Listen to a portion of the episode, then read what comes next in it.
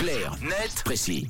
Et nous, on décrypte ensemble un sujet d'actualité avec toi, Tom. On parle de chirurgie, d'affirmation, de genre ce matin. Oui, pour le dire plus simplement, c'est le fait de subir une ou plusieurs opérations pour passer du masculin vers le féminin ou l'inverse, du féminin vers le masculin. Et ce type d'intervention chirurgicale est en nette augmentation en Suisse. Pour vous donner une idée, l'année dernière, 525 personnes ont eu recours à ce type d'actes médicaux.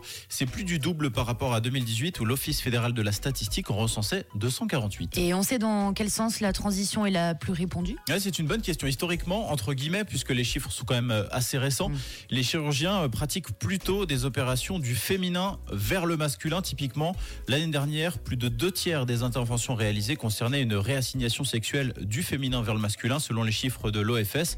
En revanche, avec les années, les écarts pourraient se réduire, puisque les opérations visant à passer du masculin vers le féminin, pour le coup, ont augmenté de manière plus prononcée que les autres. Et est-ce qu'on a une idée de l'opération la plus répandue alors? Alors, de façon euh, assez euh, logique, étant donné que la plupart des chirurgies d'affirmation de genre concernent une transition du féminin vers le masculin, l'acte le plus pratiqué est la mastectomie, c'est-à-dire le fait de se faire retirer les seins.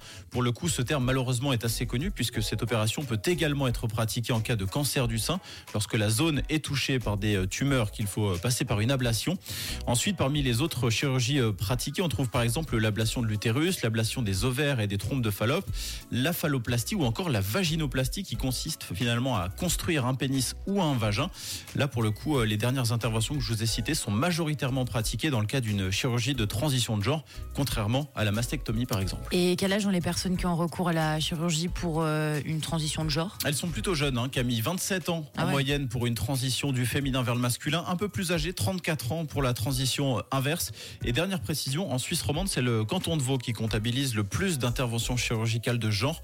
Entre 2019 et 2022, on en a recensé 160. Merci, Tom. Sujet euh, très intéressant et d'actualité à 7h26, Clair, net, précis. T'as réécouté en podcast sur rouge.ch et sur l'appli. Parler d'actu, c'est aussi sur rouge.